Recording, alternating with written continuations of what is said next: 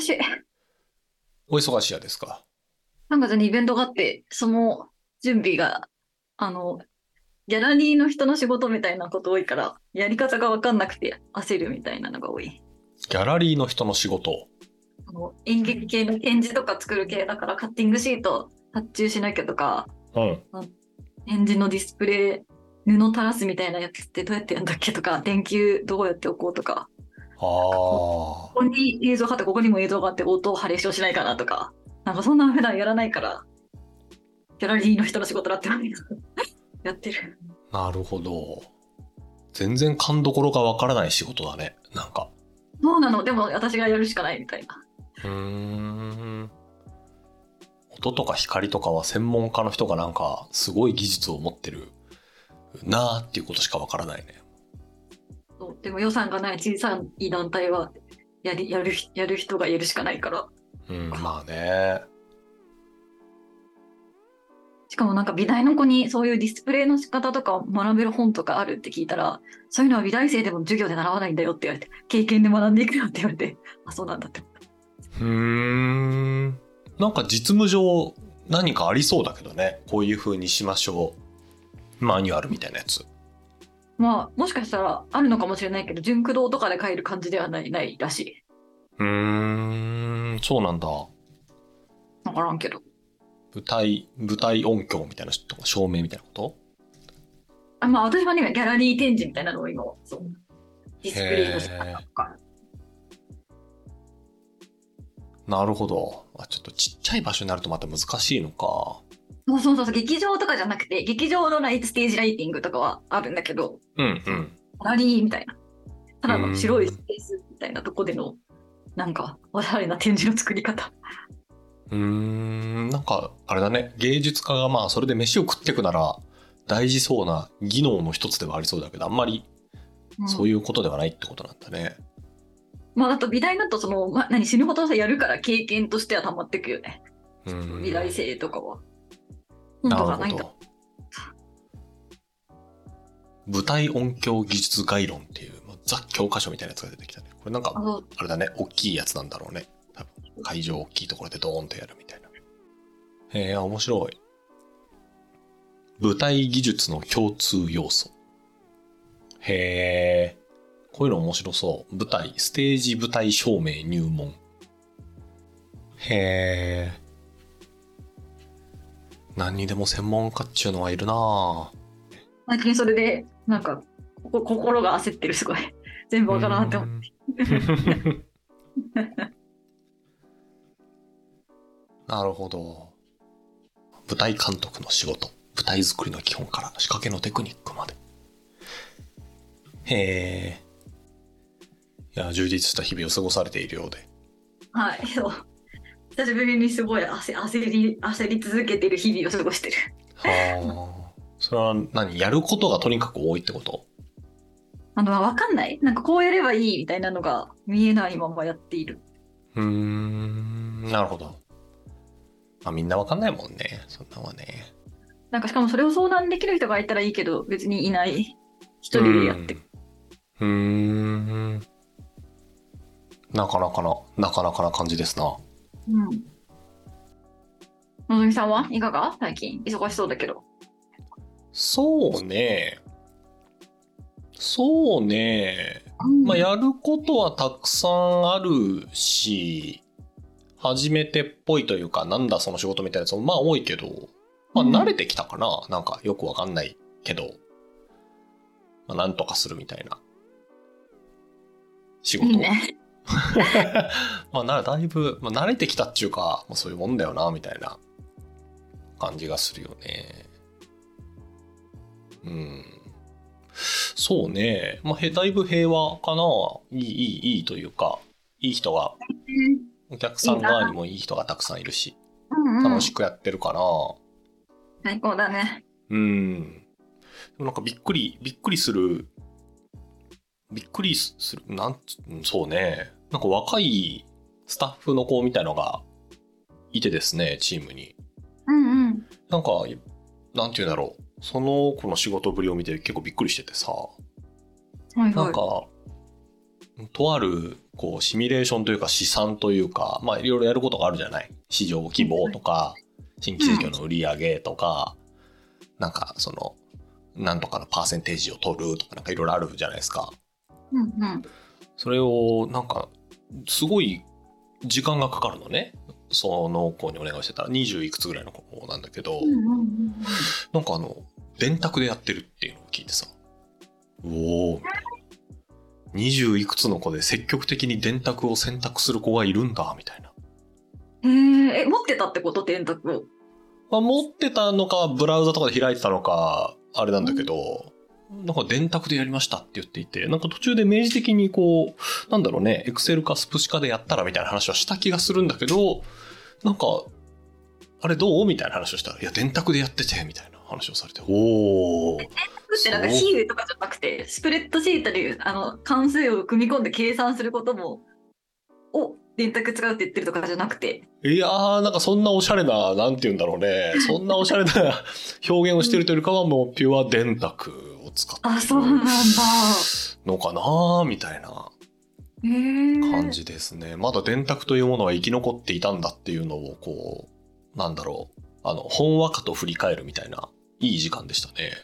確かに飲み会で割り勘計算するときにしか使わないイメージだよね。あー、する？ね、使わない？暗算？暗算でしょう。えな、なになんか17人の飲み会とかやってて割り勘するのはちょっとそこに電卓欲しいけどいるとさ、そう、するくない？8はいけるでしょう。でも酔っ払ってる時信頼できないから、あ、まあそれはそうだね。酒の量によるね。確かにね。なんか一応電卓でとかってややるけど。いいね。真面目ですね。なんかもう最近はめんどくさいなと思うから、とりあえず、あの、何かしらの、あの、適当に割ってお札を出すっていう、おっさん仕草になってくるよね。なるほどね。うん、なんかちょっとこう、なんて言うんだろう、あのー若い時とかさ、おっさんがこう、なんか一人4000円とかの飲み会でも1万円ポンと置いて帰るみたいな、いや、なんかたくさん入ってか払って、かっこいいなみたいな思ってたけど、あれ多分たくさん払いたいっていうかもう、めんどくさいっていうことだったんだなっていうのは最近こう感じるよね、もうね。お釣りがね、いくらがどうそうそうそう。お釣りとか、いや、これ傾斜つけると6で4000円戻してみたいなやつがもう、あの、バチクソめんどくさいからもう、あとどうぞ。一枚、一枚出すっていう。そう、1枚出して帰るっていう、それがいいんだっていうふうに思うようになったね。うーん。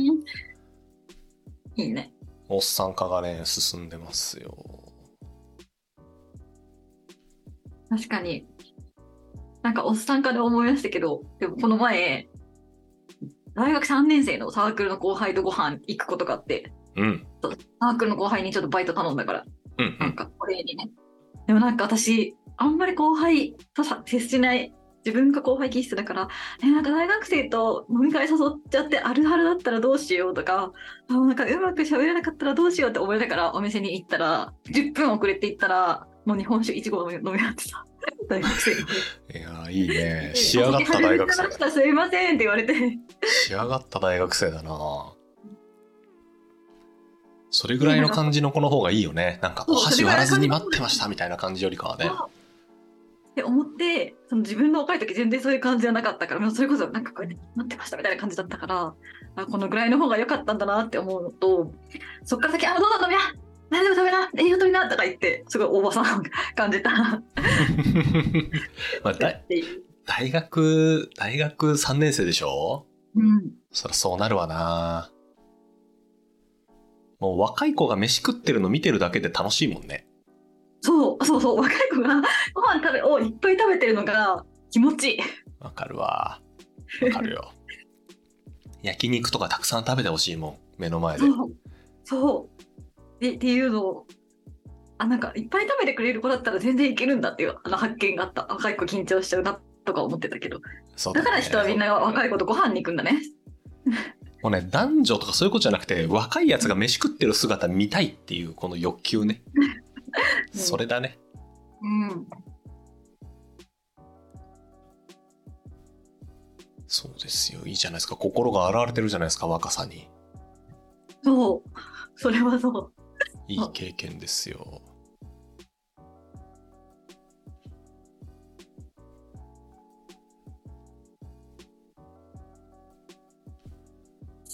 さてさて、今度話しますか？やりますか。すごい何もつながらないまま突然。確かに。うん。いいよ。細かいことは。うん。もう、つながりゼロでいこう。いや本当はこれ、ミキさんが紹介してくれた本、あの、ガラスの街。はい、はい。舞台がニューヨークじゃないですか。はいはいはい。で今、私、この、夏のうんお休み予定を立ててるんですけど、うんうん。もう、会社も始めて5年目になるので、うん。もうまとめて休暇を取ろうと思って。いいっすね。で、世界一周航空券を買ってみたんですよ。買ってみた買ってみそう買ったもうか買ったんですよ。わあで、旅程、最近便利だなと思うんですけど、あの、スターアライアンスのホームページ上で、世界一周旅行プランニングサービスみたいなのがあって、うんうん。自分でポチポチこう、日程と都市を選んでいくとビーンってこう勝手にマイルを計算してくれて、うんうん。えっと、飛行機は、えっと、ユナイテッドのこれで、こっちここはタイ航空でとか全部やってくれるんですけど、うんうん。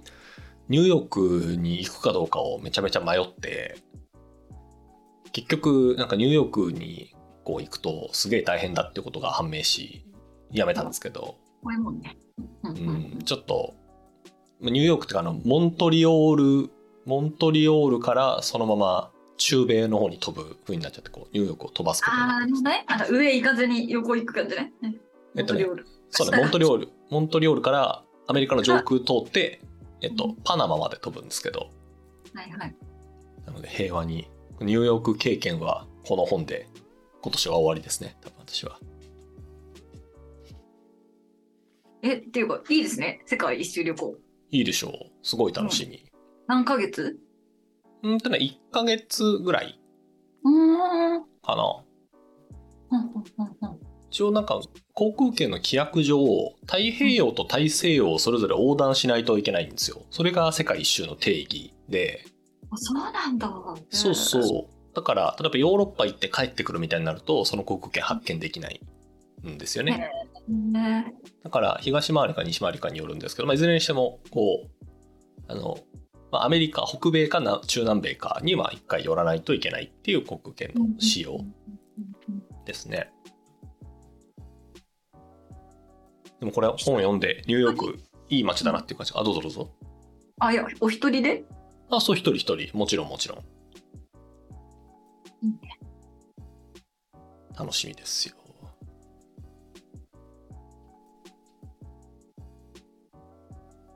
何にも仕事しない1ヶ月とか、まだない。怖くてできない。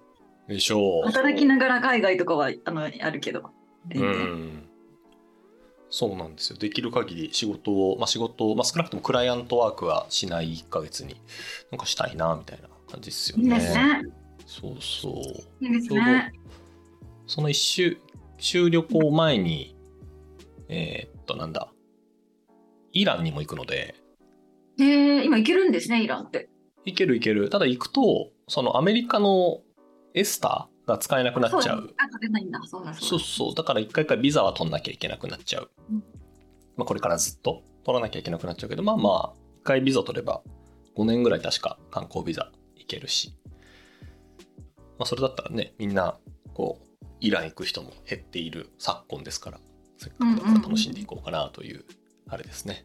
えー、一番楽しみにしてる国がイランですか？世界一周旅行で。いや、えっとね、イランは世界一周旅行と別枠で行くんですけど、まあその、あ、そうなんですね。そうそう、夏の行く海外で楽しみなのは、そうね。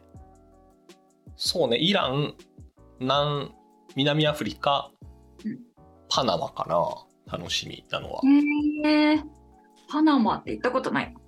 うん、あんまりね、行かないっすよね。うん。運河しかイメージないから。そうそうそうそう。へえー。3つかな。あ、じゃあいいんですね。まあ、じゃあニューヨークは、まあ、忙しいとかだから、まあ、ちょっと世界一周はちょっとゆったりめに観光地とか行くのも行くって感じですかね。そうね、観光地、そうね。でもニューヨークはなんか、ここの、ん本の中でも出てきますけど、結構いろんな人がこう、行き交う街でもあるじゃないですか。確かに。うん。だからいつか行く機会あるかなと思って。だったらあんまり行く機会のなさそうなところ。うんうんうん、南アとか多分私も多分機会がないと当分行かないので、確か、私もたまたま先輩が駐在してる時に行っただけですが、駐在してなかった。た。それヨハネスブルク？えっとね、そう、え、ダーバンっていうちょっとヨハネスブルグのちょっと近くの町にえー、ダーバン。駐在しててそうそう。で、ダーバン経由でヨハネスブルグとか3都市ぐらい、あの、回った、その時は。いいっすね。うん。まあ、楽しみな、楽しみな旅っていう感じですね。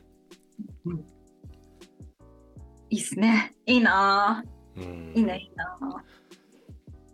あ、この2月、3月、この季節は、まあちょっとガラスの街でニューヨークを感じると感じましょう。感じる本でしたね。ミキさんがおすすめしてくれたポール・オースタはー、えいー。アメリカの作家さんですね。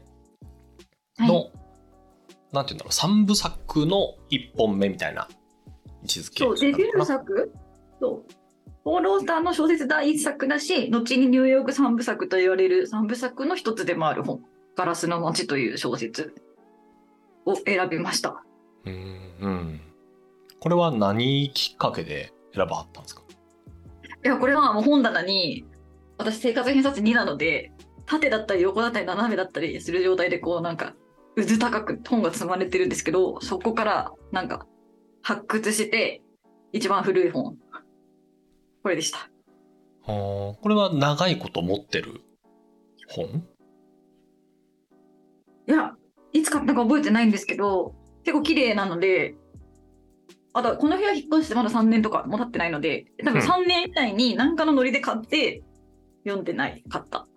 うーん買って読まないまま一応置いといたっちゅう感じ？あ、そう、読んでなかったんですよ。だからこれにしようあーなるほどって、初めて見ました、ポール・オースタへえ。いや、恥ずかしながら私はポール・オースターという人も全然知らなかった。知らなかったっちゅうか読んだこともないし、どういう人かもよくわかんないしっていう感じでしたね。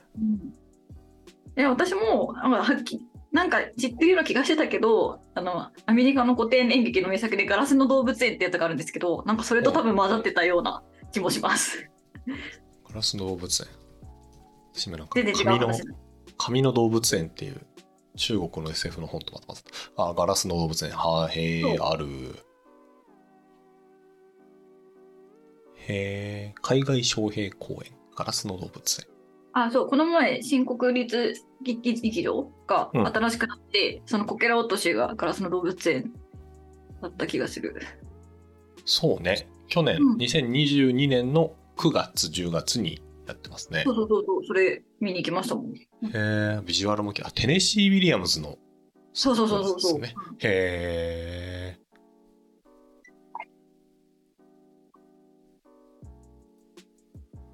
だからガラスの街もなんかそういうなんかお話戻ってたとか 思ったりぐらい曖昧だったので初めて今回ちゃんと認識しました。読んでみた第一巻はいかがでしたか、ミキさんは？あのいや不思不思議体験不思議体験だなって。不思議体験。うん。なんかその追っていくこれこういう感じかと思ってこう追っていくうちになんかだんだん形が変容していったり思ったのと違ったっていうことは読書体験とかでよくあると思うんですけど、なんかこういう感じかって思ってたらなんか最後なくなったみたいな。うんてかそしてなんでこの本を読んでるのかわからなくなったみたいな体験で不思議体験でした。この本の構造、構造というか、三部作って言われているうちの一作目っていうのは、この、この本の主人公に出てくる、主人公として出てくるダニエル・クイーンっていう、まあ男の人がいるんですけど、その人は一部も二部も三部も共通して主人公をするんですよね、ダニエル・クイーンさん。あそうなんだ。うんらしいですよ、確かう。んうんうんそう読んだ気がする。そうなんだ。えじゃあちょっとそうそうあ読みたくなってきちゃう。そしたら第2部3部。うん。で、ちょっとこう、この主人公、引きのある主人公ですもんね。うん。でこの人はニューヨークで生活をしていて、で、かつ作家ですと。で、なんかその作家をしながら、あの、本を書いて、まあそれを年がら年中やってるっていうよりかは、なんかちょっとぼーっとする期間みたいなのがあって、その時はこうお散歩したり何したりみたいなやつをニューヨークで生活してると。